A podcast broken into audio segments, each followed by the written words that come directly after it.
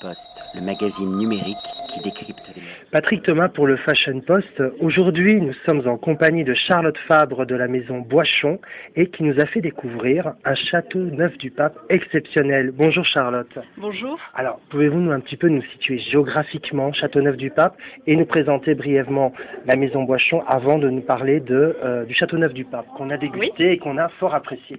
Ben voilà, Châteauneuf-du-Pape, euh, la maison Boichon est située à Châteauneuf-du-Pape, dans le centre du village Châteauneuf-du-Pape. Je suis vinicultrice de la maison Boichon depuis maintenant 11 ans. Euh, donc je m'occupe des vins de la maison, de toute la vallée du Rhône, y compris Châteauneuf-du-Pape, et surtout Châteauneuf-du-Pape. Donc aujourd'hui, la cuvée La Tiare du Pape, qui est notre nouvelle cuvée, qui se veut être le fleuron de la maison Boichon, est un produit élaboré euh, de manière à la fois traditionnelle, à la fois moderne, pour allier à la fois des choses un peu plus mûres, des choses un peu plus fraîches, des tanins plus souples, des tanins plus, puissants, plus marqués et élégants. Voilà, donc c'était notre cuvée qui composait des, essentiellement donc des millésimes 2009, 2010 et 2011 à des proportions variées, euh, de manière à obtenir cet équilibre euh, de par cette complexité de chaque millésime. On peut dire quelque part que ce Châteauneuf du Pape, il est accessible à beaucoup de gens. C'est-à-dire que quelque part, il y a certaines personnes qui ont toujours peur que c'est un vin un peu trop, euh, avec un peu trop de caractère, etc. Comme Bordeaux, certains vins rouges de Bourgogne.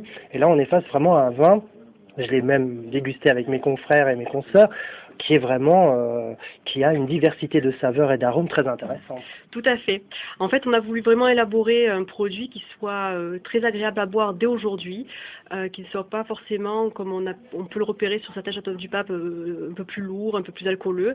D'où l'assemblage de ces trois millésimes qui permet d'obtenir cet équilibre et d'avoir cette sucrosité en fait de bouche et non un effet alcool ou, ou autre, autre qui pourrait perturber la dégustation.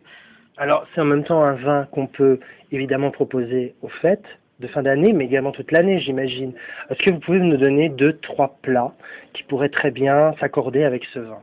Oui, c'est vrai que l'on peut boire à différentes occasions euh, et des plats très simples. Moi, essentiellement, étant du sud, je vais vous parler du gibier, forcément. Donc, euh, c'est un plat, c'est un vin qui se marie très très bien avec des plats à base de gibier. Euh, vous, vous, prenez par exemple du faisan, du perdreau, c'est magnifique. Vous prenez euh, du lièvre, mais hormis ces, ces mets-là, on peut aussi l'associer avec du avec du fromage, des vœux fromage affinés, avec du chocolat, et vous pouvez aussi du chocolat. Ah oui, c'est un mariage parfait. Le, le, château neuf du pape euh, rouge et le chocolat, c'est magnifique. C'est majestueux, c'est magnifique. Vous avez vraiment toute l'onctuosité du château neuf, vous avez euh, toute la fraîcheur du château neuf et toute euh, avec mariée avec la sucrosité du chocolat, c'est magnifique. Alors, ce vin est déjà disponible chez les cavistes ou va l'être prochainement? Ça va l'être prochainement, tout à fait, oui. À partir de? Pas. Là, je peux pas vous dire pour l'instant. Donc, c'est le lancement, donc je peux pas vous dire pour l'instant, mais oui, certainement fin d'année, oui. D'accord. Un grand merci Charlotte et on, va, on suivra de près l'actualité de la Maison Boichon. À bientôt. Merci beaucoup, à bientôt. Poste, le magazine numérique.